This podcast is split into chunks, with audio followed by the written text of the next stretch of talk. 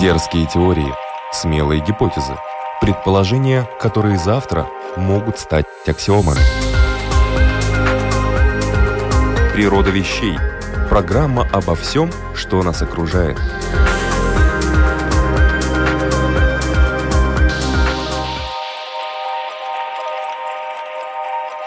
Приветствую вас, любители узнавать новое об уже известном.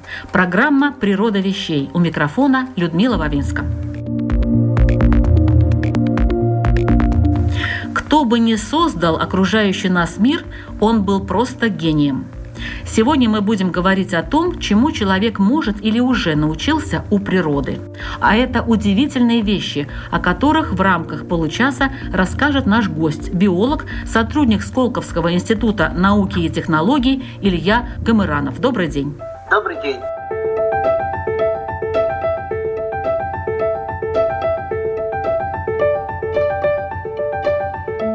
Илья, согласитесь, что человек, которого, кстати, называют венцом природы, тоже обладает рядом удивительных гаджетов, позволяющих ему неплохо, даже очень неплохо существовать в современном мире. Однако нам хочется быть быстрыми, как сапсан, иногда незаметными, как осьминог, поддерживать внутреннюю температуру и давление, как киты при спуске на большую глубину, и то же самое при подъеме на большую высоту, как орлы. Видеть невидимое, слышать неслышимое. Нам хочется получать энергию из воздуха, ну и, конечно, жить вечно. Немного ли мы хотим? И как этого можно достигнуть? Есть ли примеры из живой природы?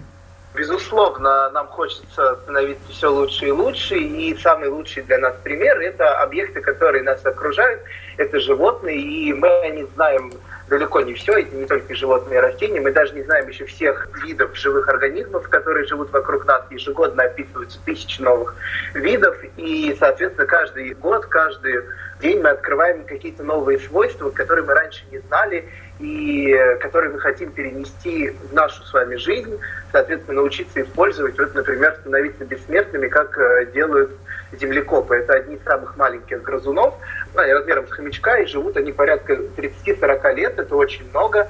И, соответственно, секрет их старения, секрет их долгожительства хочется перенести нам. И лаборатории по всему миру работают на получении тех веществ, на изучении тех механизмов и надежда их перенести на наши клеточные механизмы и сделать, конечно, например, эликсир бессмертия. А почему они так долго живут? Все-таки известно это или нет? Есть предположение, что они долго находятся в стадии детства, это так называемая неотения. Соответственно, у них есть много признаков, говорящих о том, что они фактически дети. Ну, мы можем все представить тут детенышей крысы или хомяка, они голые, и также землекопы, не просто так они называются голые землекопы, они абсолютно голые, у них нет шерсти, есть только вибрисы, которые помогают им ориентироваться в пространстве. Еще у них, э, например, отсутствуют ушные раковины. Мы знаем, что у всех млекопитающих, кроме водных, в целом ушные раковины есть, а вот у наших эмбрионов таких ушных раковин не существует, поэтому говорит это о том, что вот они личинки, они еще фактически эмбрионы, которые уже живут нормальную взрослую жизнь.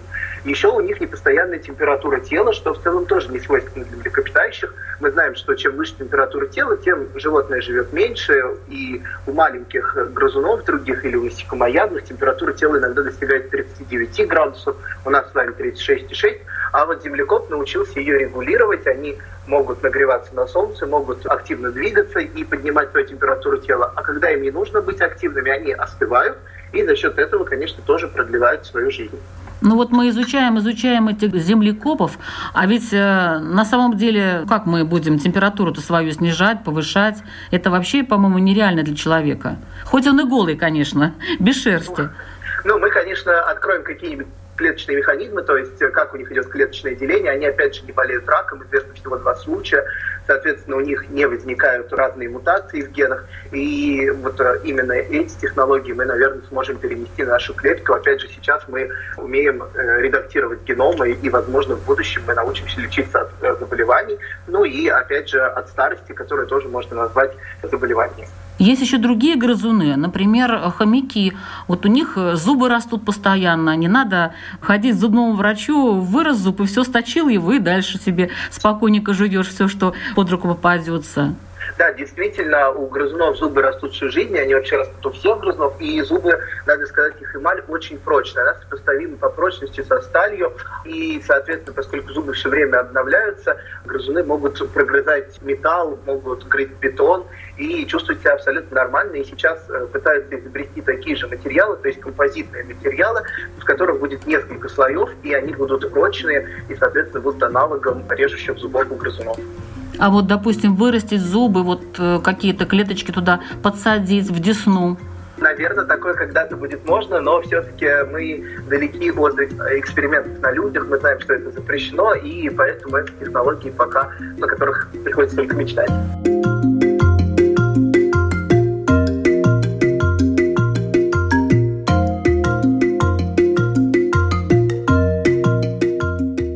Заниматься биомимикрией, то есть подражанием природе, люди начали уже давно. Наблюдательность и любознательность помогали нашим предкам учиться у животных и растений способом выживания, добывания воды и пищи. В век технологий ученые продолжают исследования в этом направлении. Только сейчас задачи поставлены более сложные, а процессы изучаются на наноуровне.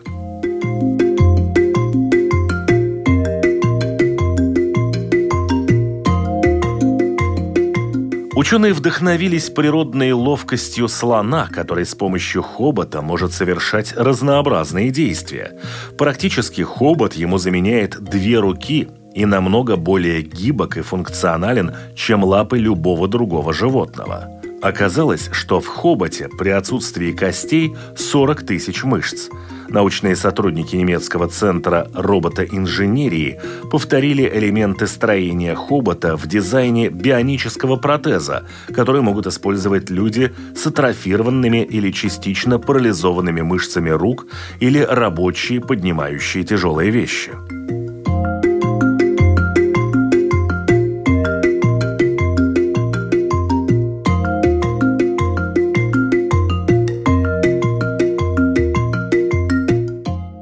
Еще листья у деревьев. Кажется, мы их видим каждый день, но ведь они тоже особенные. Листья, конечно, особенные. Во-первых, это фактически экраны по восприятию солнечного света – и э, они воспринимают свет очень эффективно. Мы знаем, что листья растут не просто так, они растут в определенном шахматном порядке. И если мы тут будем говорить с вами о восприятии света, то тут хорошо еще привести в пример насекомых, у которых очень сложно устроенные глаза, и они очень четко видят различные предметы. И сейчас вот ведутся разработки, например, солнечных батарей, которые будут использовать принципы вот глаз насекомых. Там будут использоваться особые минералы. Есть такой редкий минерал пироскит, он добывается в нашей стране, на территории России.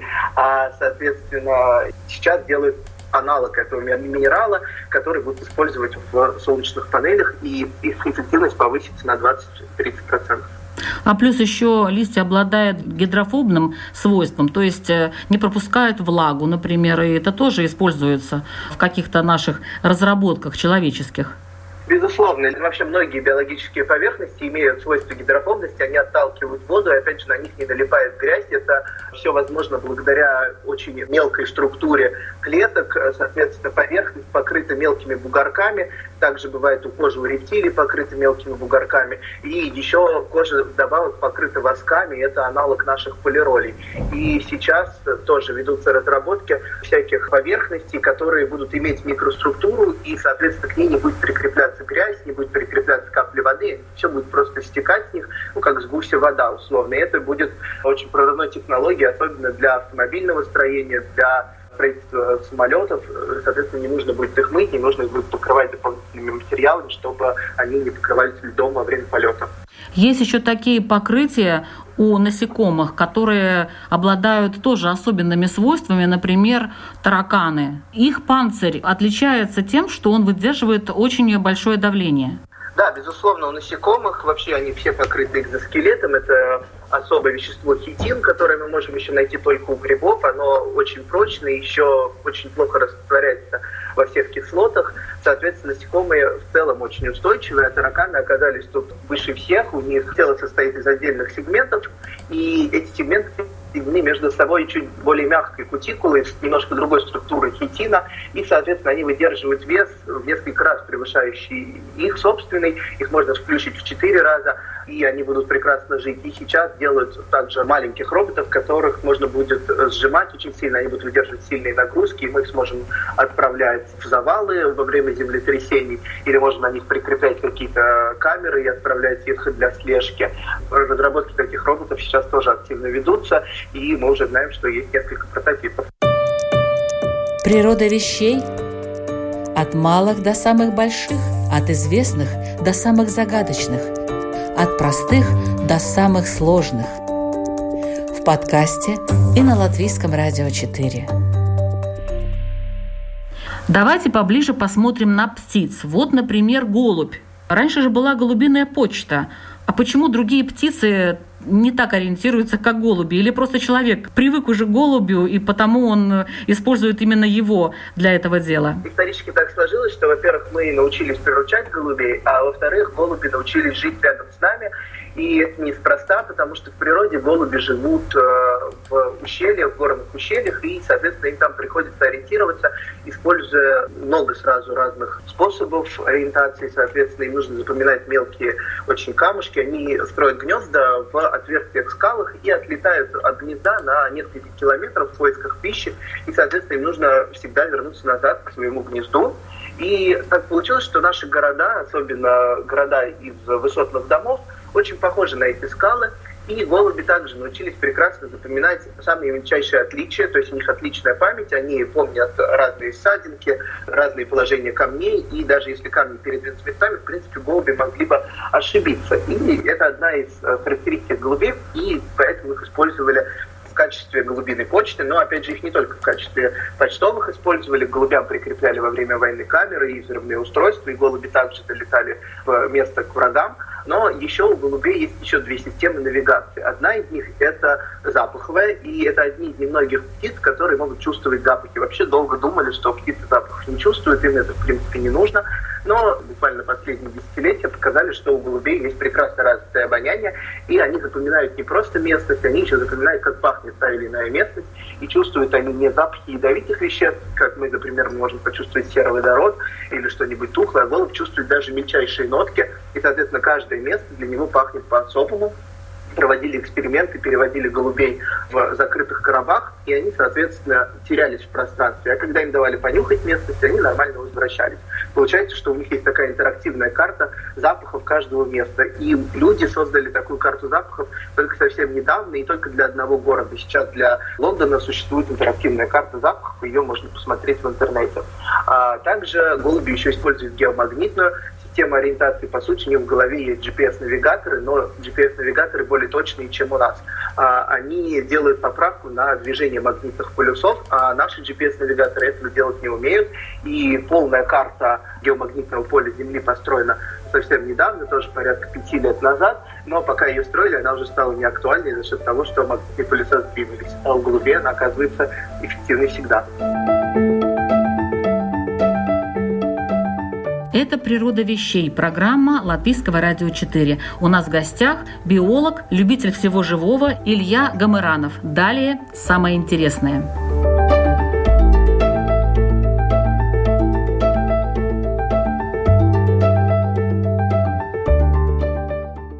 Но есть еще такая птичка, даже не одна, наверное, птичка, которая удивляет наших ученых. А, вот, например, я совершенно случайно недавно узнала, что у дятла язык крепится к черепной коробке. Да, оказалось, что ну, дятел э, очень специфическая птица в силу своей жизни. Ему приходится долбить деревья, порой очень толстые, очень прочные. И мы знаем в городах, что дятлы могут долбить фонарные столбы, и в целом у них не возникает никаких повреждений. И достают они свою пищу насекомых из глубины ствола именно своим длинным языком. Язык длиннее головы в несколько раз, и он крепится чуть выше затылка, то есть огибает весь череп снизу.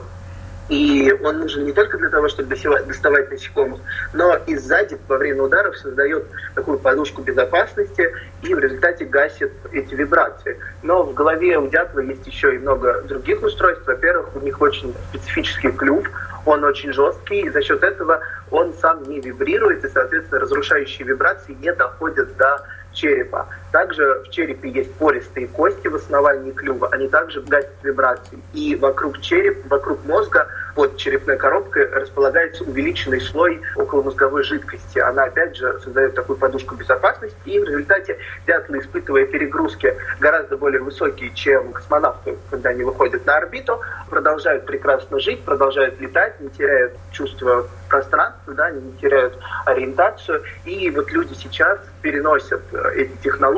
Они, конечно, не полностью копируют, а преображают их и используют их в черных ящиках, потому что это одни из самых необходимых приборов во время космических полетов и во время авиасообщения. Мы знаем, что аварии происходят довольно часто, и нужно, конечно, понимать причины, почему произошла та или иная авария. А зимородок чем отличился? А зимородки тоже очень специализированные птицы. Это водные охотники, но водные охотники, утратившие полностью защиту перьев от воды. Мы знаем, что суток с гусей вода стекает очень легко, они не намокают благодаря тому, что у них есть железа, выделяющая жир. Зимородок утратил такую железу, то есть он ее даже никогда не приобретал. И, соответственно, если он задержится хотя бы на секунду под водой, то его перья намокнут, и он просто погибнет. У зимородков очень чуткое зрение, они умеют делать поправки, опять же, на изменения оптические во время погружения в воду. Охотятся они на мелких рыбок. И клюв у зимородков очень длинный, заостренный, и он имеет такую особую эллиптическую форму когда зимородок погружается в воду, он не издает никаких брызг, его скорость практически не теряется, то есть он летит с гигантской скоростью под воду, хватает рыб и моментально выныривает. А лучшие пловцы могли бы позавидовать таким технологиям. Наши синхронисты, которые прыгают в воду, конечно, все равно порождают много брызг. А японцы, подсмотрев на зимородком, научились делать поезда, которые повторяют форму клюва. Все дело в том, что в Японии поезда ездят очень быстро, с большой скоростью, и поскольку Япония довольно горная страна, часто приходится делать горные тоннели, выезжая из которых поезд издает очень громкий звук, и, соответственно, это мешало домам, расположенным рядом с этими железнодорожными путями. Так вот, используя форму зимородка, поезда стали практически бесшумными, когда они выезжают из тоннеля, это их звук сопоставим с хлопком в ладоши. То есть это очень-очень тихо.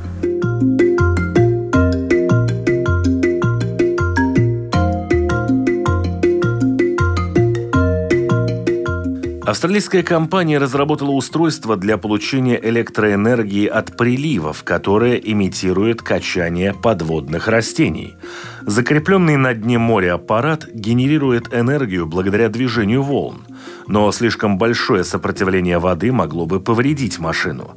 Специалисты решили, что устройство должно имитировать форму морских растений, позволяя воде проходить там, где это необходимо, что значительно улучшило гидродинамику.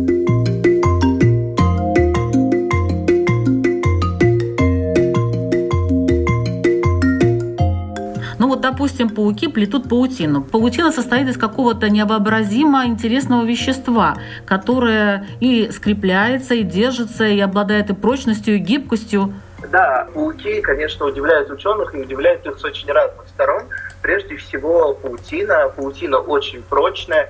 Нить паутины сопоставима тоже с прочностью с остальной нитью такого же размера. Соответственно, паутину можно, в принципе, подвешивать очень тяжелые материалы, и люди всегда хотели делать из паутины одежду. Опять же, в Древнем Китае собирали нить некоторых пауков, чтобы сделать одежду для императоров, потому что есть тропические пауки нефилы, у которых паутина мало того, что очень прочная, очень мягкая и легкая, она еще и окрашена в золотой цвет. Так вот, паутина состоит из особого белка спидроина, собственно, спайдер-паук, поэтому и белок назван так. Больше мы его не можем найти ни у одних других никаких существ. И пауки плетут паутину очень ограниченно. Они не могут расходовать ресурс так, как делают, например, бабочки-шелкопряды. Соответственно, мы умеем их разводить, а, получаем шелк. С пауками такого не получается. Это нужно очень большие пространства, и мы все равно не получим необходимое количество шелка.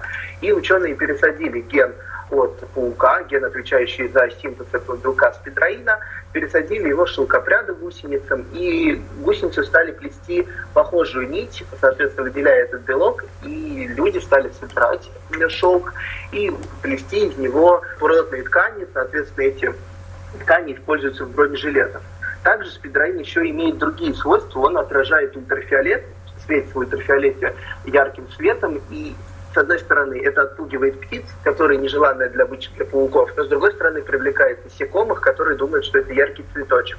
А в городах у нас есть большая проблема. Небоскребы становится практически невидимой преградой для птиц. Птицы врезаются регулярно в стекла и гибнут. Это большая проблема для всех стран мира инженеры ученые научились делать стекла. Это триплексы между слоями этого стекла. Есть рисунок из ультрафиолетовых нитей. Он очень похож на рисунок паутины. В результате перестали просто врезаться в эти небоскребы, и сейчас дома стараются строить именно из этого стекла.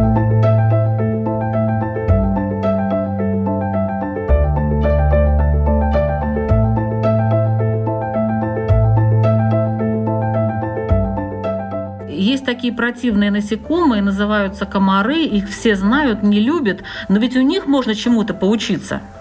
Безусловно, поскольку такой очень специализированный объект должен иметь очень много интересных черт. Мы знаем, что комары небольшого размера, и, соответственно, им приходится постоянно находить добычу для того, чтобы ну, выпить кровь от нее. Соответственно, комары чувствуют свою жертву за несколько километров, у них очень хорошие запаховые рецепторы, также они прекрасно находят жертву еще и по теплу, то есть у них есть встроенные тепловизоры, но еще ученых комары удивляют с другой точки зрения.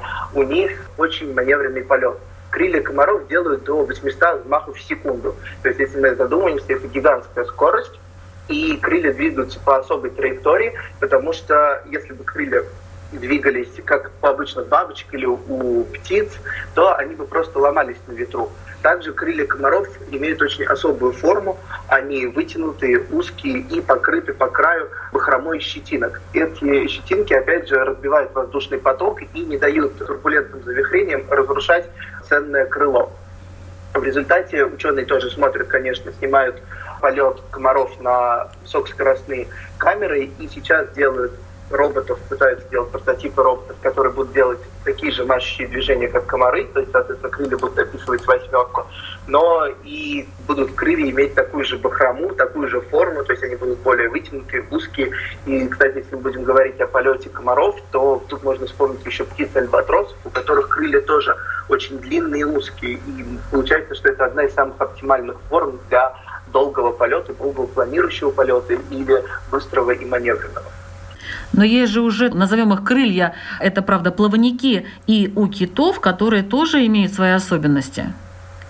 Конечно. Вообще получается, что все структуры, которые делают машущие движения, должны защищаться от э, механических сил э, разрушающих. И опять же, должны преодолевать все время сопротивление. Все животные, вся эволюция животного мира идет по пути наименьшего энергопотребления. То есть ты должен делать движение нечасто и очень эффективно. И вот у китов по краю плавника есть бугры, плавник кита кажется изрезанным. И это не просто так, хотя долго ученые не могли понять, и совсем недавно, около 10 лет назад, проанализировав, собственно, движение плавников, ученые выяснили, что вот эти вот гребни нужны для того, чтобы увеличивать энергоэффективность плавания. Соответственно, плавники китов очень эффективно расталкивают воду.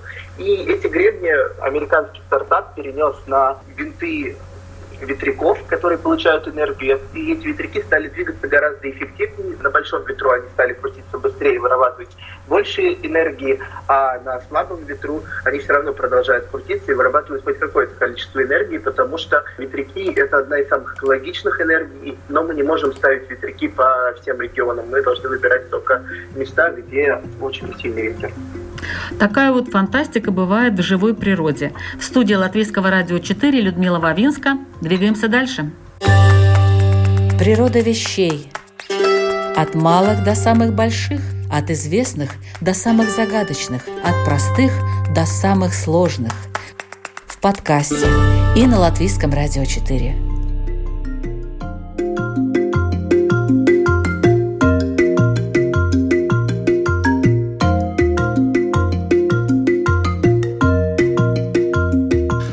Полимеров, содержащих графен, ученые создали фотонные датчики опалы, которые могут менять цвет вслед за изменениями параметров окружающей среды. Это изобретение основывалось на изучении структуры крыльев бабочек, панцирей жуков и павлиньих перьев – Новые датчики могут быть использованы в качестве индикаторов безопасности продуктов питания, а также для мониторинга состояния здоровья человека и даже для предупреждения о возможных землетрясениях.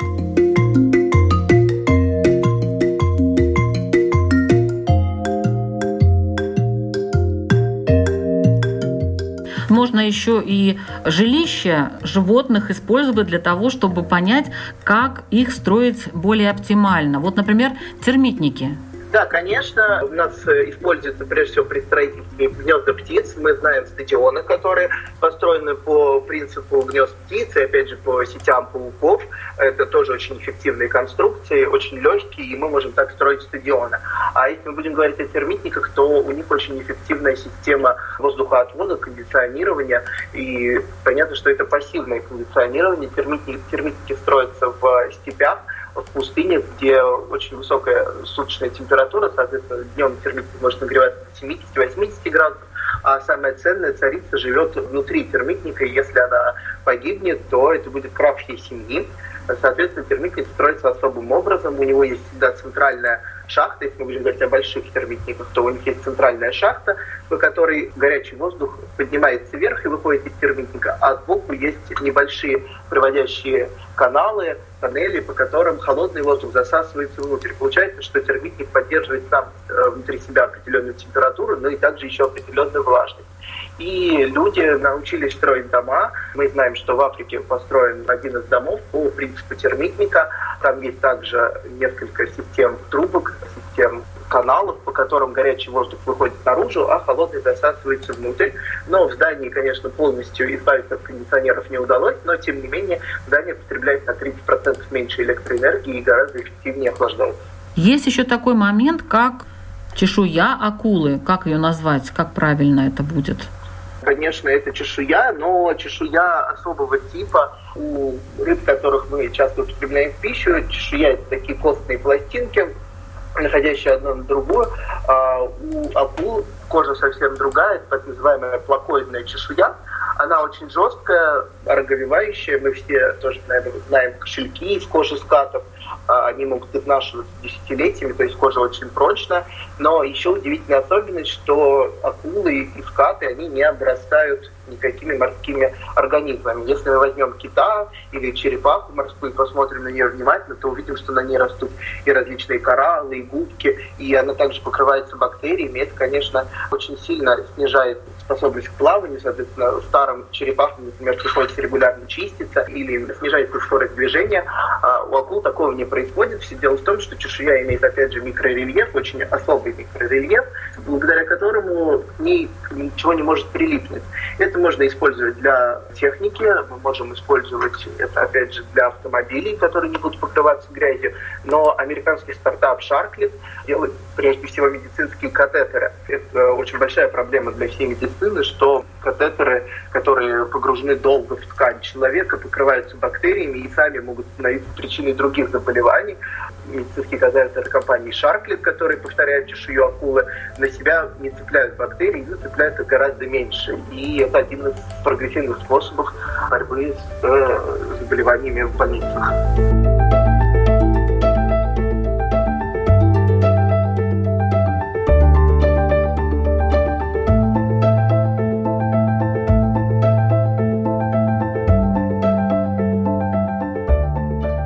Теперь мне хотелось бы, чтобы автолюбители обратили внимание на то, что скажет э, далее Илья о том, как особенности бабочек, их крыльев, их окраски используются в автомобилестроении. Вообще, конечно, не всех бабочек, а только определенных видов. В природе, если мы внимательно посмотрим на все объекты, то мы голубого цвета не увидим. Голубых пигментов нет. Это либо отсутствие пигмента, либо оптическая окраска. Оптическая окраска возникает за счет микрорельефа, и этот микрорельеф вызывает дифракцию, интерференцию и разрушает световой луч таким образом, что мы видим голубой, очень яркий цвет. Если интенсивность света будет падать, то, соответственно, свет будет также тускнеть. И вот у бабочек их крыло покрыто, как черепица крыши, чешуйками. Эти чешуйки имеют микрорельеф, который делает бабочек голубого цвета. Например, бабочек морфа, живущих в тропиках. Это действительно очень красивые бабочки цвета неба. И ученые инженеры компании Lexus хотели сделать автомобиль, который будет самым голубым и при этом он еще не будет повреждаться, он не будет терять свою окраску от царапин, и он не будет терять свою окраску от загрязнений. Они посмотрели за структурой чешуи бабочек и сделали краску, которая содержала микрочастицы, которая по такому же принципу отражала свет, и он становился очень голубой. Но сначала была проблема, что автомобили приходилось красить в 40 слоев, между слоями приходилось ждать довольно долго, чтобы краска высыхала, наносить там особый лак. В результате это автомобили выходили очень дорогими, и, конечно, бы их никто не стал покупать. Несколько лет компания Lexus занималась разработкой, и теперь они покрывают автомобили всего семью слоями. И действительно автомобили получаются очень красивыми, голубого небесного цвета. Этот цвет меняется в зависимости от освещения. Если его намочить, то цвет также может изменяться, потускнеть. И сейчас мы можем заказать лимитированный автомобиль Lexus, покрашенный по принципу крыльев бабочек Морфа.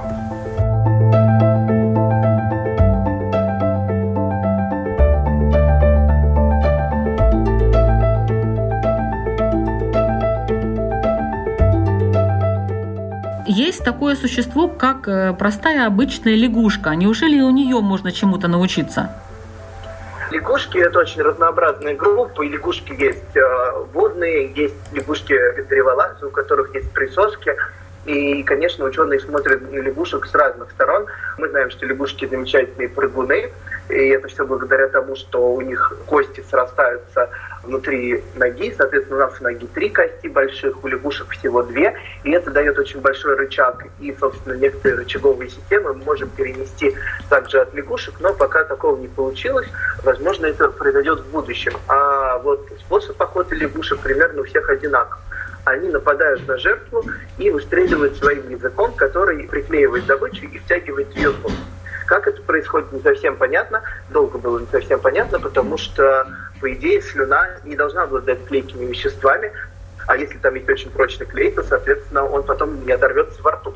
Ученые смотрели за слюной лягушек, вообще за движением языка. Казалось, что язык – это один из самых мягких органов, которые вообще мы когда-либо знали. И, соответственно, он обволакивает жертву во время выстрела. Но слюна ведет себя очень необычным образом. Она и ньютоновская жидкость. И ньютоновские жидкости мы хорошо знаем из бытового применения. Это детские игрушки слаймы, это раствор крахмала. Это та жидкость, которая если мы на нее воздействуем не сильно, она ведет себя как жидкость. Если же мы по ней хлопнем, приложим большое усилие, то она будет твердой как, допустим, спать. Соответственно, цена лягушка во время удара, она обволакивает э, насекомое, подобно, собственно, жидкости. А когда лягушка двигает языком резко внутрь, она делает это очень большой силой, слюна твердеет и становится цементом, и затягивает насекомое внутрь. И вот э, ученые изучают слюну лягушек, и оказалось, что она в 50 раз более клейкая, чем все клея, которые мы знаем, и, соответственно, такое химическое соединение все очень хотят получить. Третья составляющая лягушек, особенно лягушек древолазки, это присоски. И мы в быту используем примерно такие же присоски.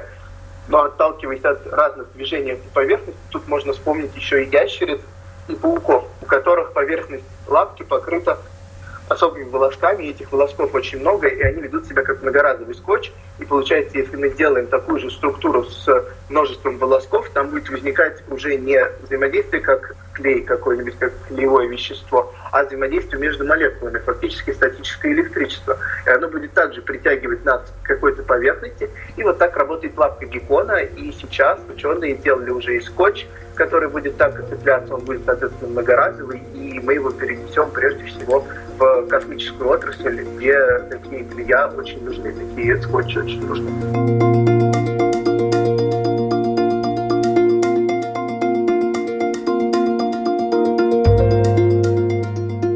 Спасибо большое за интересный рассказ. Я говорю Илье Гамыранову, биологу, сотруднику Сколковского института науки и технологий. Большое спасибо, Илья. Спасибо. Это была программа Латвийского радио 4 «Природа вещей». Над ней работали ведущая Людмила Бабинска, компьютерный монтаж Ингрида Беделе, музыкальное оформление Кристины Золотаренко. Слушайте разные выпуски «Природы вещей» на сайте lr4.lv и в подкастах, а также другие программы Латвийского радио 4. Например, в передаче «Спорт сегодня» мой коллега Роман Антонович рассказывает о самых актуальных и интересных событиях в спортивной жизни Латвии технологии и мира. Присоединяйтесь, узнавайте новое и будьте здоровы. До встречи!